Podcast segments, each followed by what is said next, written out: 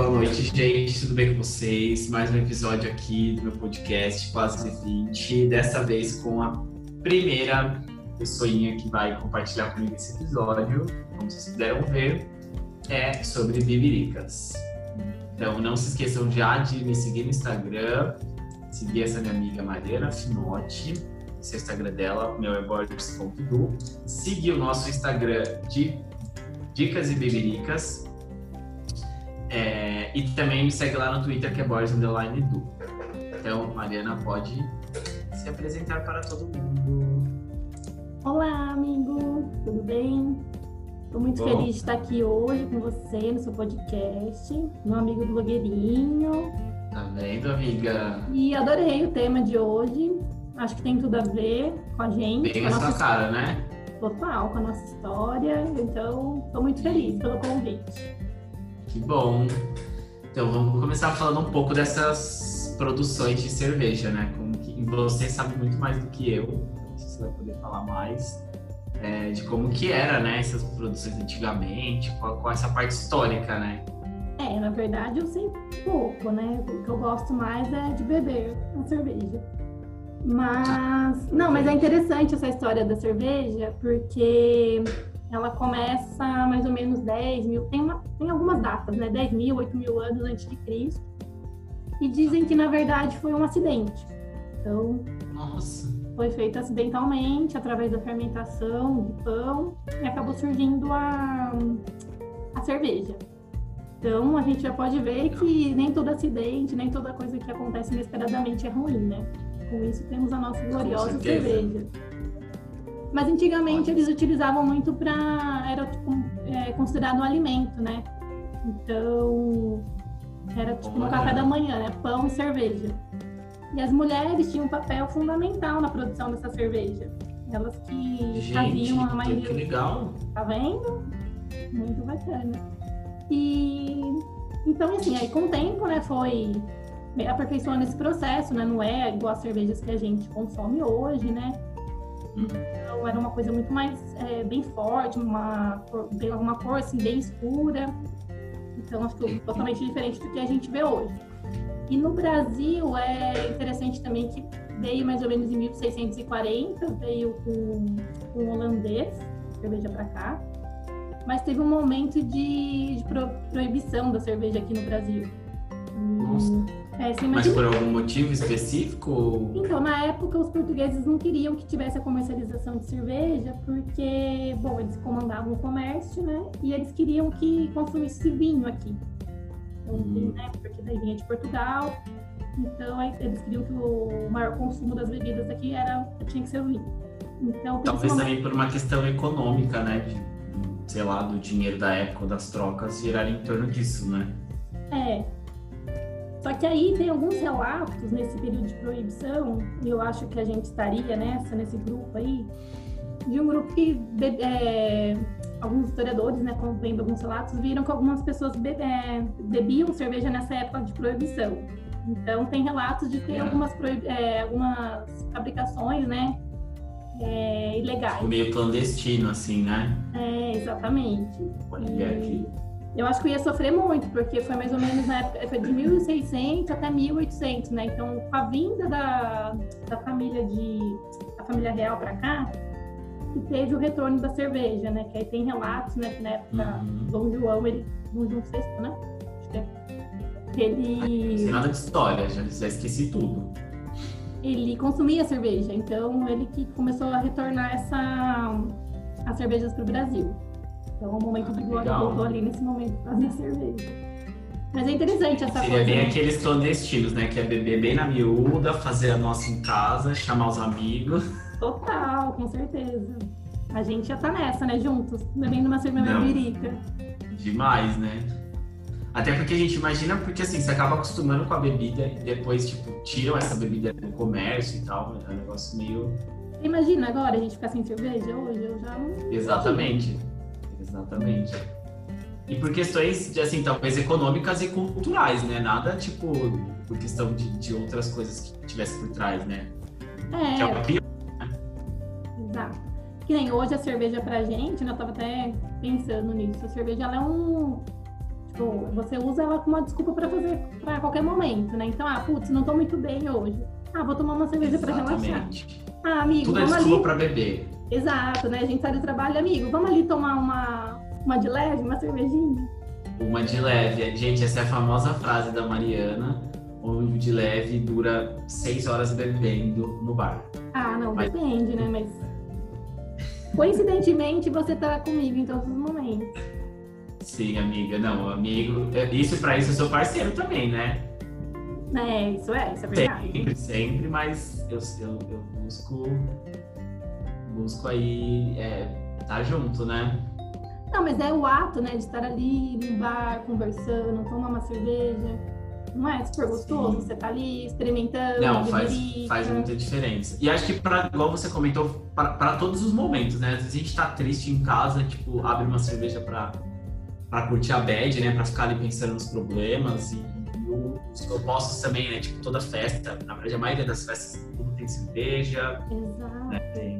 E se for ver, assim, desde pequena a gente tá convivendo com a cerveja, né? Quando era pequenininho, quem Sim. nunca bebeu a espuminha? Quem nunca? Gente, por favor, não, não deem espuminha pra nenhuma criança. não, o não. Não, gente, sem espuminha agora. Mas sim, na- é que naquela época, nos anos 90, né, tipo, era muito comum né, as crianças, essas- esses encontros de família, principalmente família grande, e todo mundo tomar essa espuminha, né, gente? Quem o tio que deu ali, né, todo mundo, o próprio pai às vezes dava ali, né, porque a criança tava com vontade. Exatamente, né? E aí, assim, eu desde pequena, minha família sempre foi muito de se reunir. Então, desde pequena eu via que, assim, tava ali naquele momento, todo mundo brindando e comemorando. Só que quando eu era pequena eu odiava a saideira, né? Porque os tios, meus pais, nunca tinha fim pra saideira, saideira, saideira. Eu nunca entendia isso. Mas agora eu entendo, entendeu? E Agora o jogo eu- virou, né? o jogo virou. Total, o jogo virou. Agora é a gente que fica ali, não, mais uma saideira. Mais uma Gente, a Mariana é a pessoa que mais tomou saideira da vida, assim, a pessoa que eu conheço que mais pediu a saideira, assim. Não, não, não. Não, mas se eu peço é porque tem. co-. Não, se eu peço é porque tem companhia, né? Não, mas a gente tá lá, né? A gente tenta, tá lá firme e forte. Confesso que eu já reguei algumas vezes porque não aguento. Não aguento mais saideira. Mas vamos falar um pouco agora, porque assim, dessa mudança que teve, né, dessas produções de cerveja, né? Que eu acho que a gente passou por uma época de uma produção de larga escala, né?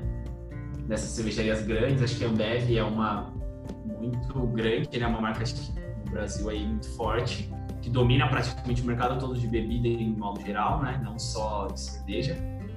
Mas que essa moda, digamos assim, da cerveja artesanal, né? Essa produção mais caseira, ela voltou, né? E aí eu queria saber o que, que você acha disso, como você viveu essas transições e mudanças dessa nova cultura da cerveja artesanal mesmo. Uhum, legal. É, bom, vou falar um pouco, né? Antes, né, eu ligava muito mais para quantidade e menos qualidade, né? Então, época de faculdade, o que a gente queria era um litrão e quanto mais, melhor. Mas acho que conforme você vai ficando mais velho, você vai começando a apreciar, apreciar mais o sabor da cerveja, né? Do, do enfim.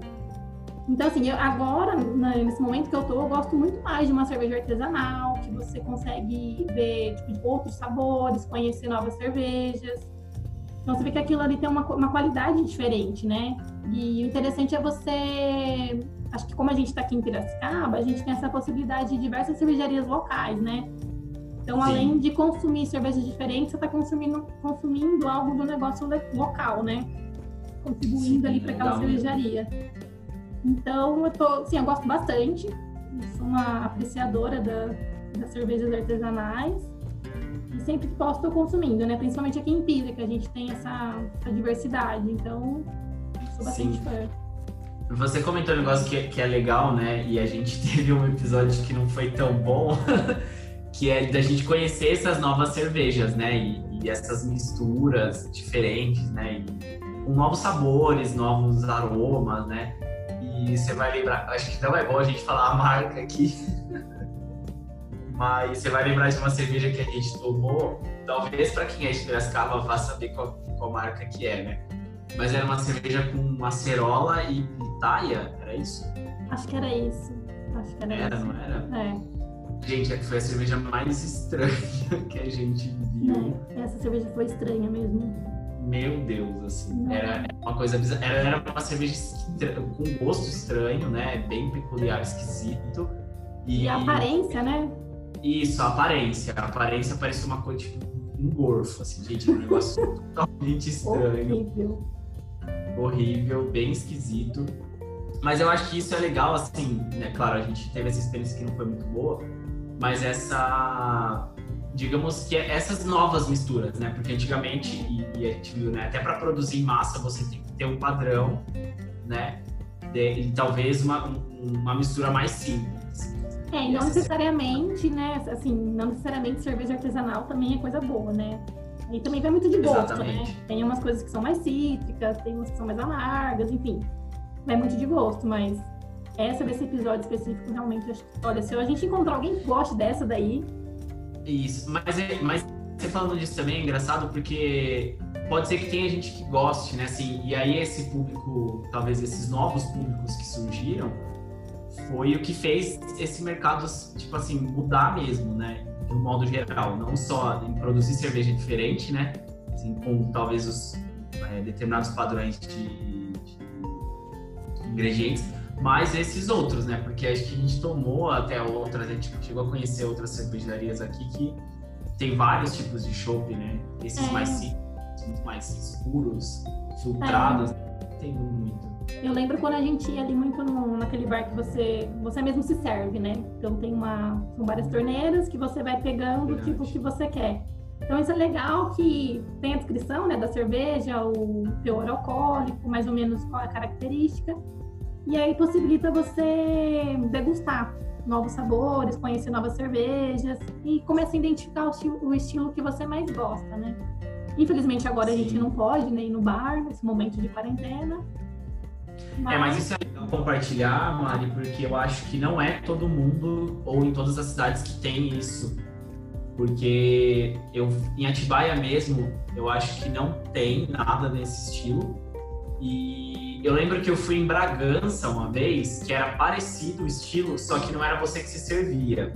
É, tinha gente atendendo, mas era esse esquema de, de tap mesmo, né? Tinha lá as torneiras em vários tipos, e nesse mesmo estilo. Mas é legal porque, assim, pelo menos aqui em Piracicaba a gente tem uma, muita opção, né? A gente tem uma gama diversa de cervejarias e opções de chopps da região também, né? Acho que tem um outro lugar aí próximo sua casa, né? Lá, lá pra baixo, lembra? Aquele menorzinho. Que tem a cerveja de Campinas, se eu não me engano, né? Da- acho que de outras cidades, Sorocaba, não lembro. Aqui perto de casa? É, perto daquela padaria. que de esquininha. Acho Que eu não gosto lembra que eu não gosto muito de. É que eu lembro que lá, a primeira vez que a gente foi, eu lembro que tinha alguns shoppings de Campinas, acho que de É, Sorocaba. É, ali acho que também é um Mudam, estilo. né? É, é um estilo que muda, assim, ca- é, não lembro se era por mês ou cada semana. Tinha Isso. diferentes cervejas de vários locais. É, isso eu acho que é legal também e é um ponto super positivo para essas cervejas artesanais, né? essas coisas mais novas, que está sempre conhecendo esses novos gostos, né? Exatamente.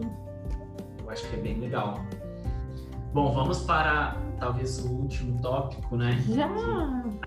mais polêmico, talvez, será? Gente, a, a Mari é a minha amiga conhecida como a, a minha amiga puro malte, tá?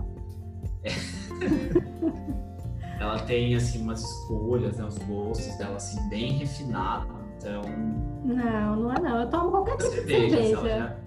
Assim como ela já falou, ela toma sim, mas ela, se ela puder falar... É, se eu puder escolher, a gente escolhe uma cerveja um pouquinho. Então, Mariana, então agora eu quero ouvir de você. Acho que agora pode falar marca, acho que não tem problema. Mas assim, eu quais cervejas que você gosta, que você mais toma, que você prefere comprar, as que estão no mercado, as que estão na cervejaria. Até chopp também, né? Que agora tem aquele esquema de growler, né? Você Sim, pode sim. Bom, nossa, que pergunta difícil, porque, bom, uma que eu sou indecisa e outra que eu gosto de vários tipos de cerveja, né? Mas assim, eu gosto bem da clássica, uma Pilsen, né? Então, o Chopp Pilsen eu adoro. Um dos que eu mais gosto é o da Dama, né? Que de pira. Então, Adorava quando a gente saía para o nosso happy hour, tomar um chopinho. Gosto Sim. também bastante de IPA. IPA é uma, coisa, é uma cerveja que eu gosto bastante. Não tem, assim, uma preferida de marca, mas é um estilo que eu gosto bastante também. Tem, é, gosto também da Colorado, aquela de, Ribe, de Ribeirão. Então tem umas, umas cervejas boas lá. A Ambev comprou a Colorado, né? Então ela já tá bem crescendo bastante aí, né? Nos mercados da vida. Sim. Mas eu então, a Colorado eu gosto bastante que ela tem, tem alguns é, vários tipos de cerveja também, né? Então é bem legal, eu gosto bastante uhum. de novidades logo logo. Sim. E, bom, nossa, que difícil. Ah, bom aqui de Pira, que eu gosto, lugares que a gente sempre ia, né? Que eu gosto também, é Tuta. Tem uma cerveja muito boa. A Leuven ah, também. Como chama aquele do Tuta que eu gosto? É o... Hoplager. Hoplager. Isso é muito bom. a Leuven também é muito boa. Tem opções boas. É, Nossa, o da Leuven eu tomei pouco. A gente tomava muito. Ah, não. É, a gente tomou acho que poucas vezes mesmo, é verdade. Tem razão. É, não lembro tanto assim. É porque é um lugar mais longe aqui, né? E, enfim. É. Ah, mas eu acho que assim, tem muita opção, né? De cerveja, de chopp. E, e, acho que, igual eu falei, acho que os mercados hoje estão abertos aí a, a esses novos modelos de cerveja, porque por mais que seja um produto um pouco mais caro, né? Você tem que ter grana para beber essas cervejas boas. Né? E aí, você falou de, de mais qualidade quantidade, é, eu acho que isso também vem com relação ao preço, né? Acho que as pessoas acabam gastando menos, mas por necessidade de tomar menos e sim apreciar a cerveja, né? Exato, né? Então, é, você vê que é uma cerveja que é um pouco mais encorpada, não é uma coisa que você vai ficar tomando o dia todo, né? Assim, putz, vou pegar uma dessas cervejas e tomar o dia inteiro num churrasco. Então, Sim. acho que é uma cerveja realmente para você tomar uma ou outra para ficar mais tranquilo. Não, não que seja uma ah. regra também, né? Porque sim, às vezes, sim. né, você tá ali tomando chopp, vai, chopp vai, chopp vem, de repente você vai lá pagar a conta. Acaba sendo alguns, alguns poucos litros, né, de chopp. É, alguns poucos litros. Mas, né, o legal é... E aí dessas cervejas que tem no mercado, assim, em geral, putz, eu gosto de todas, assim, mesmo eu tomo bastante a Heineken, como você sabe. Uhum. Bastante. Eu gostava muito da Heineken, mas agora eu gosto. E aí tem umas cervejas que eu gosto, é, é um pouco diferente, né? Que chama, que é com coquinho azedo. Então ela é do Cerrado, é super gostosa também. Eu gosto dessas cervejas que misturam um pouco esses produtos, é, produtos assim, mais, é, que a gente chama da sociobiodiversidade, né? Produtos mais hum, da floresta e tal. Sim. Então eu gosto também dessa mistura. Tem aquela cervejaria também da é, Amazon Beer. Ela ah, é, sim. É muito boa. tem é, lá, lá em Belém, ah. né, no Pará. Então sim. tem uma. É, eles utilizam né, muito, é, alguns frutos da Amazônia. Todas as uhum. cervejas têm né, alguma, algum ingrediente da Amazônia. E é super gostoso, que daí além de você conhecer um sabor novo, você conhece um fruto da Amazônia, né? Assim, do, e valoriza, né? Também as, as comunidades, enfim, aí tem toda uma, uma e cadeia é, aí. E é super gostoso, assim, vale muito a pena. É que aqui não é, eu acho que essa é mais fácil a gente encontrar em grandes mercados, eu acho, da, da Amazon uhum. Entendi. Bom, beleza. Obrigado, Mari, por ter vindo aqui no meu podcast. A primeira pessoa que aceitou o meu convite. E olha que ela é indecisa, gente, aceitou. Tá vendo? Então, gente, tire esse episódio com todo mundo, com seus amigos. Espero que vocês gostem. Siga lá, me siga no Instagram, borges.com. Siga a Mariana também, vai lá no Instagram dela. Mariana Finotti, tudo junto. Siga também o nosso Instagram de bebidas, chama Dicas Bebidas, né, Mari? Mas a gente quer voltar aí com esse projeto para fomentar aí, compartilhar com vocês várias bebidas, drinks e afim. Não só cerveja, né? A gente postou já a receita de gin, a gente compartilha lá nos stories algumas bebíricas do final de semana, né? Então. Exato. Precisamos retomar, inclusive, né? Esse nosso Sim. Instagram. Então, logo, logo terá novidades aí, com novas cervejinhas, novas dicas Sim. e novas bebidicas. Exatamente. Mari, obrigado. Acho que todo mundo vai gostar. Muito obrigada, eu adorei. Fiquei muito feliz. E chamei a pessoa certa para falar sobre cerveja, né? É, mais ou menos, né? Mas só faltou mesmo um brinde pra gente Ai, sim. fechar.